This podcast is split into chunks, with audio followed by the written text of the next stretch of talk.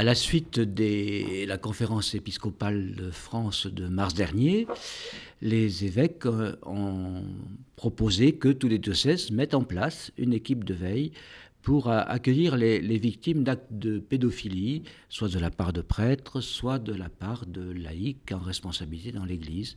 Et donc le diocèse de Bordeaux, l'archevêque de Bordeaux, a travaillé à ce que ceci se mette en place assez rapidement.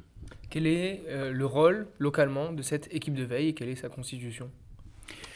Le rôle de cette équipe, c'est d'accueillir, de soutenir, d'accompagner les victimes d'actes de pédophilie de la part donc, de prêtres ou de laïcs. La composition de l'équipe, c'est euh, un psychiatre, une euh, infirmière, une éducatrice, un avocat et on espère bientôt un, juge et le, vicaire général. Si une personne contacte le diocèse, que se passe-t-il? Eh bien, la demande est prise en compte aussitôt. On en avertit la personne.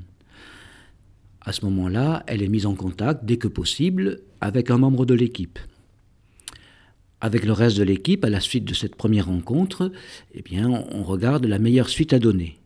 Si des faits avérés ont été signalés, ces faits sont portés à la connaissance de l'évêque pour qu'il fasse un signalement auprès du procureur de la République.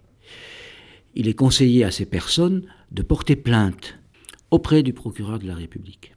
Et ensuite, euh, bah, suivant euh, les déterminations de ces personnes, des accompagnements ou euh, de l'accompagnement euh, psychologique, spirituel ou autre, leur est proposé dans un cadre hors de l'équipe elle-même, qui n'a pas mission de suivre les personnes jusqu'au terme. Aujourd'hui, depuis le lancement et par la conférence des évêques et par le diocèse de Bordeaux, de ces cellules, de ces équipes de veille, est-ce que vous avez déjà été saisi de, de cas? Depuis que l'adresse du diocèse de Bordeaux a été portée à la connaissance du public par le journal Sud-Ouest ou par des émissions de télé et de radio, personne n'a saisi le diocèse de Bordeaux. Plusieurs personnes l'ont saisi depuis le mois de mars à la suite des annonces de la conférence des évêques. C'est des faits très anciens qui ont été signalés.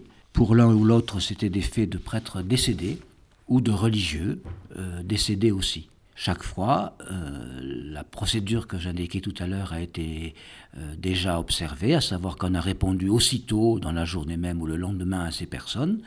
On leur a proposé euh, dialogue, rencontre. Aucun, pour l'instant, n'a voulu donner suite à ces propositions. Ils voulaient simplement témoigner de ce qui s'était passé dans leur vie il y a déjà très longtemps.